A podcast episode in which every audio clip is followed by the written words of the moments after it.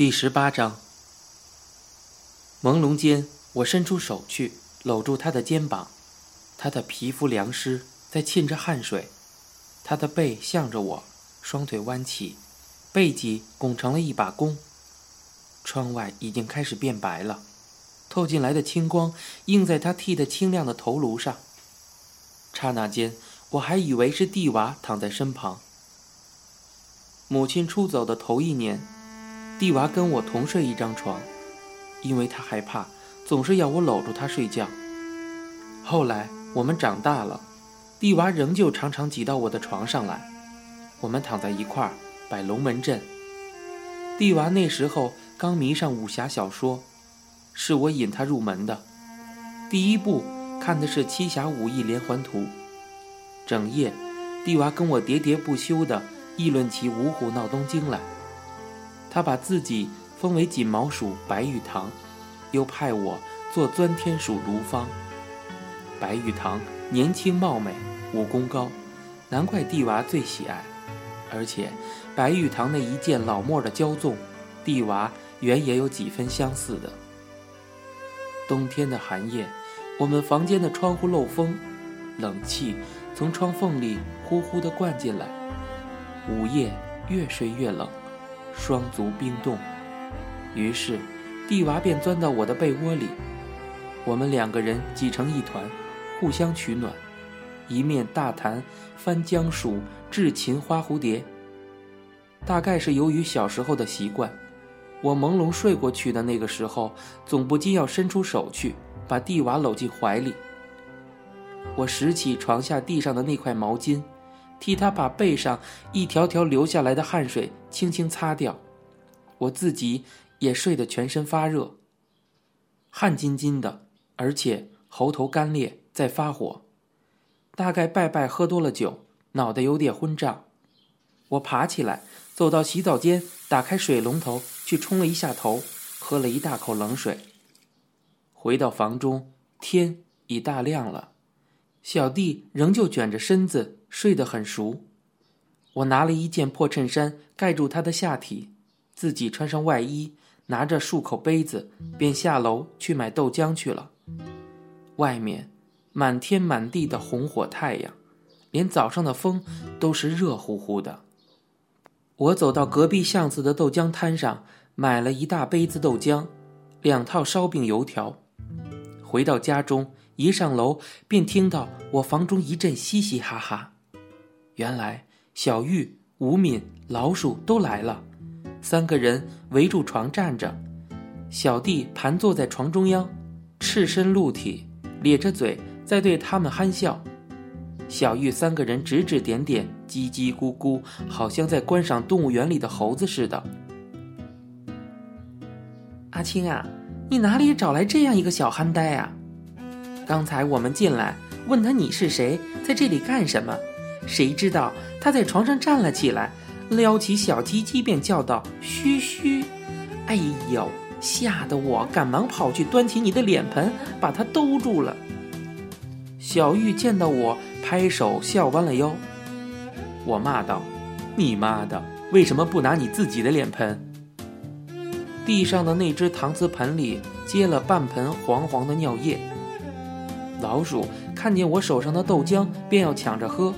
我一把推开他，说道：“你不要动啊，这是买给那小家伙喝的。”老鼠唧唧的笑道：“嘿嘿，阿青在养小汉子了。”吴敏却过去伸手摸了一摸小弟的头，笑道：“嗯，你们瞧，他的头光的真有趣啊。”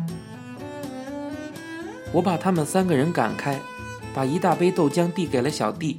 他捧起我的漱口杯，一连喝了两大口，很满足似的，长长的吁了一口气。我把一套烧饼油条也给了他，他接了过去，兴高采烈地啃嚼起来。我正要开始吃另一套，没提防，却让老鼠一把扣住了手腕子，把烧饼狠狠地咬去了一大块。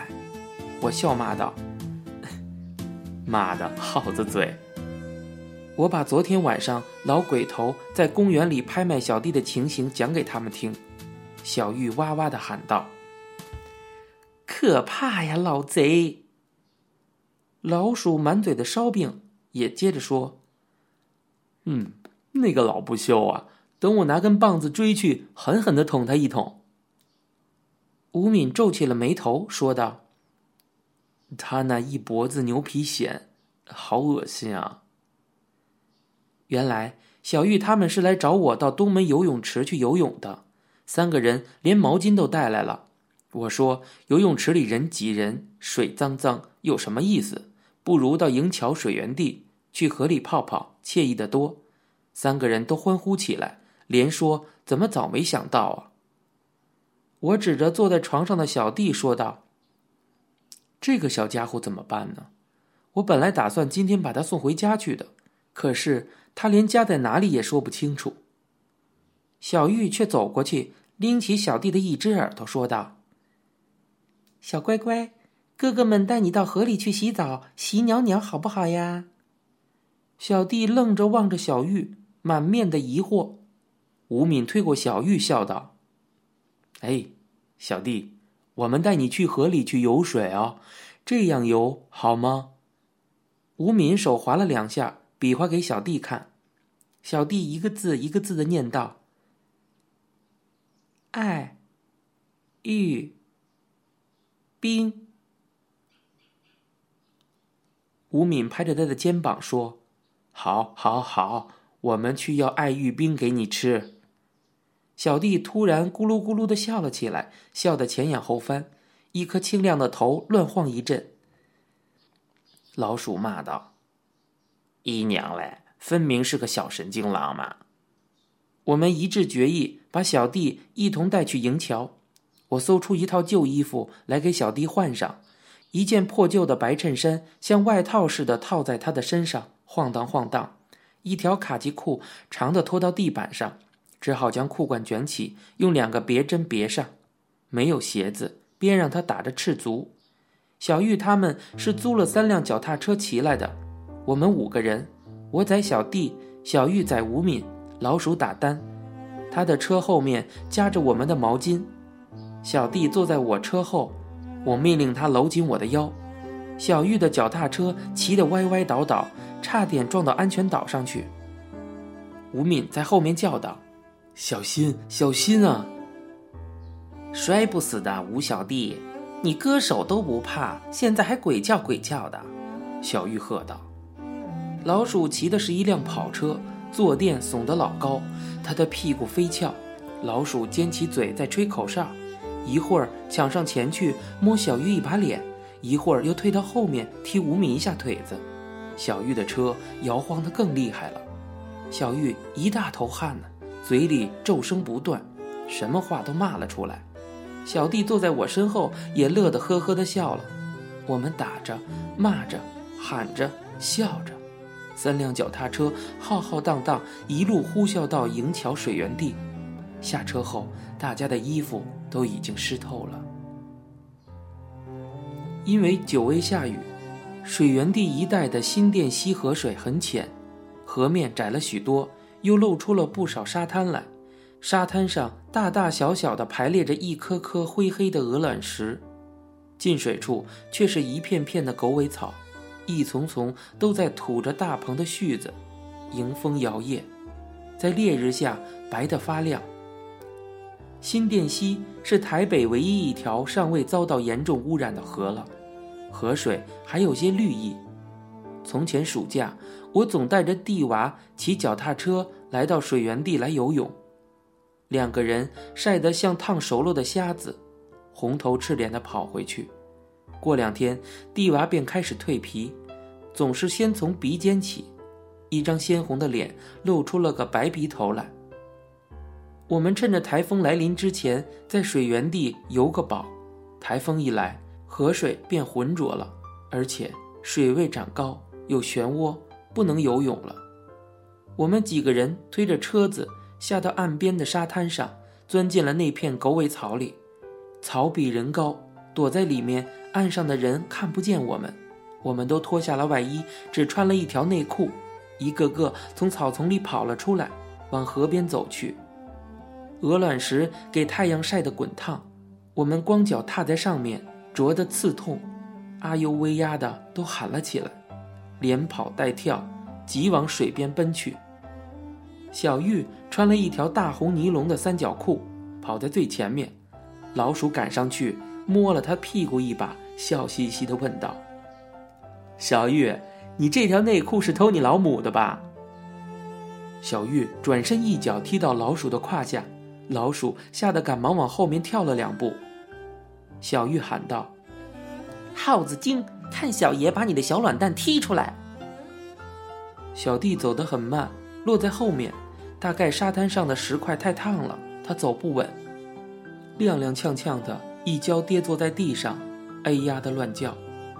我回身转过去，将他一把从地上拉起，拖着他往水边跑去。到了岸边，小玉猛不防地将老鼠推了个狗趴屎，跌落水中。河边浅处都是淤泥，老鼠一头栽下去，手忙脚乱。半天才挣扎了起来，双手抓满了烂泥，满头满脸都糊着乌黑的泥浆，嘴里还呸呸地吐着口水。我们都拍手哈哈大笑起来。老鼠气急败坏，连跌带爬的便要去捉小玉。小玉赶忙三脚两跳的往河里跑去，一阵水花，便纵身往河心游去了。小玉会游蛙泳，很灵快，老鼠差劲。跟在后面只会狗爬，头捣蒜一般，一点一点的，半天仍旧浮在那里，游不了几尺。没过多久，竟落身在小玉后面一大截。我跟吴敏在岸上大喊道：“老鼠加油啊！”游到河心，老鼠看见大势已去，怎么也赶不上小玉了，只得折了回来，爬上岸，早已累得面红耳赤，嘴都合不拢了。吴敏笑嘻嘻地说道。这下可真的变成水老鼠了吧？干你娘嘞！老鼠恼羞成怒起来，勾下身去，捧起水便泼到吴敏的脸上。吴敏也不甘示弱，脚一扬，踢起了一团泥浆，飞溅到老鼠身上。两个人同时往水里跑去，站在浅水中，双手乱爬，打起了水仗来。水花洒到空中，映着日光，变成一串串晶亮夺目的珠子。老鼠和吴敏，一个手臂上印着一枚枚乌黑的燎泡，一个手腕上刻着一道嫣红的刀痕。两个人都抡着那只受过创伤的手臂，越战越勇，直到后来，两个人都精疲力尽了，打着打着，越打越近，终于抱成了一团，头搁在对方的肩上，只有喘气的份儿。我正看得出神。不提防，依偎在我身边的小弟不知什么时候竟独自跑到水里去了。水深其胸，他高举起两根细瘦的肩膀，左摇右晃，太阳直射到他的青头皮上，反映着亮光。我也赶忙追下水去。河水清凉，一下去，一身的暑热尽消。正当我赶到小弟的身后的时候，他却双手扑通扑通地划起水来。他的头浸到水中，双腿一阵踢荡，像只翻身入水的小鸭子，居然浮了起来，而且还不规则地在水面前进着。小弟爬了一阵，头抬出水面，我对他笑道：“小家伙，你也会浮水啊？”小弟也咧开嘴，嘻嘻地对我笑，而且猛喘着气。我向他招手道：“过来，我来教你游蛙泳。”我双手在水中划了两下蛙式给他看，小玉在对面喊道：“兄弟们，快过河来呀！”小玉站在桥下的石墩上，双手朝着我们挥舞。老鼠和吴敏都哗啦一声纵身入水，往对岸游去。小弟急得朝小玉那边猛指，也要跟着他们往河心划去。我拉住他说道：“慢着，你一个人可是游不过去的哟。”他突然变得固执起来，嘴里呜呜啊啊的，拖着我就要往外跑。我喝道：“小弟，你听着，你一定要过河，我背着你游过去，这个样子。你双手搂住我的腰，腿跟我一起加水。”我把他双手放在我的腰上，我们在水中试了试，居然还可以配合。我说道：“老鼠，吴敏，我们也过来了。我一面向老鼠吴敏叫道，跟小弟两个人，他搂住我的腰，一起夹着水，缓缓地往河心浮去。老鼠和吴敏回转了头，护住我们两侧，四个人像一队小舰队似的往对岸慢慢地开去。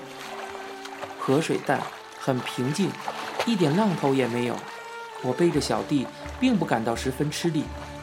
我记得，从前带了弟娃到水源地来游泳，开始他也不会换气，只能游二三十公尺，还不敢过河。后来我把他教会了。第一次渡河，我陪他一同游过去。游到一半的时候，丽娃呛了一口水，害怕起来，便要回头。我忙叫住他，不许他回去，命他搂住我的腰，带领着他游到了对岸。那是个七月的黄昏，太阳快下山了，落在营桥的那边，红红的一团。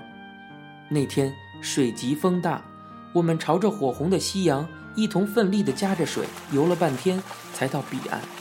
因为那是弟娃第一次渡河，他爬上岸时兴奋地欢呼起来，夕阳照得他一脸金红金红。小玉一边叫着万岁。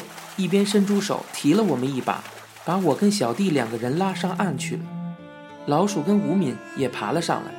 我们五个人一身水淋淋的，在岸边的水泥墩上围着坐下来休息。桥上及沿岸街道车声人语喧哗异常。中午下班的人来往匆匆。桥下有风，吹到身上非常的凉快。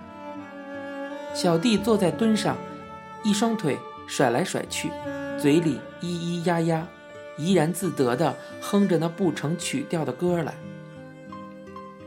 小玉拍了小弟脑袋瓜一巴掌，笑道：“小憨呆，看不出你还会唱歌呢。”小弟歪起头，颇为得意地答道：“小老鼠，凤姨教我的，呃，还有红公鸡。”好。好，小弟，你那只小老鼠好听吗？快唱！吴敏怂恿他道。老鼠低声的嘀咕：“岂有此理！小老鼠嘴巴尖，偷了鸡蛋又偷面。”小弟索性放声唱了起来。一个字一个字，上气不接下气，可是却很起劲儿，脖子也拉长了。小玉、吴敏和我老早都跌倒在地上，捧着肚子叫：“哎呦！”小玉仰卧在地上，指着老鼠叫道：“这只老鼠的嘴巴还要尖，还要去偷鸡鸡呢！”老鼠立起身来，跑过去踢了小玉两脚，又揪起小弟的一只耳朵，喝道。小东西，以后你对老鼠哥哥不得无礼哦，听到没？这只混账歌以后不许再唱了。小弟说道：“那么我唱《红公鸡》。”老鼠皱起眉头，十分不耐的斥道：“免啦，免啦，你那些歌回去唱给你那阿青哥哥一个人听吧，我们不要听，我们要去捉螃蟹去了。”营桥下面的岸坡上有许多的洞，洞里有螃蟹。有一次，老鼠捉了七八只回来，拿到我们那里用油炸了，鲜红喷香。小玉、吴敏，我们四个人分吃了。我们把小弟一个人留在石墩上，便跑到桥下岸边去翻石头。老鼠性急，也不等我们围好，一下便把一大块石头翻了起来，里面突然跑出一只茶杯口大小的青花蟹。横行着飞跑逃掉，老鼠连爬带跌也没有追上。等我们赶过去，那只青花蟹老早就跑入水里了，无影无踪。老鼠恨不得摔手顿足，呱呱怪叫，到处猛翻石头。我们几个人忙了一大阵，只捉到两只铜钱大小的软壳蟹。老鼠拎着那两只软壳蟹，一边咒一边骂的吐了两泡口水，索性扔到了河里去。我们都感到肚子饿了，正打算走回岸上去买糯米饭团吃，却没有发觉石墩上小弟不见了。我们一急，同声喊道：“小弟！”小玉嘀咕道：“那个小憨呆，不会是掉河里去了吧？”吴敏提议说：“那我们到桥上去看看吧。有一条石级引桥到桥上，我们一蜂窝的跑了上去，跨上营桥。桥上洒满了车辆行人，前面围着一大堆人，指指点点在哄笑。我们跑过去，发觉原来是小弟站在人堆中央，全身赤裸，内裤也不知道脱到哪里去了，露出了下体来。他两手交叉护着他那瘦白的胸膛，胸口溅满了红色的汁液，蜿蜒的流着。他愣愣地望着众人，嘴巴咧开在嗤笑，可是。一双眼睛眨巴眨巴的，充满了惊惶的神色。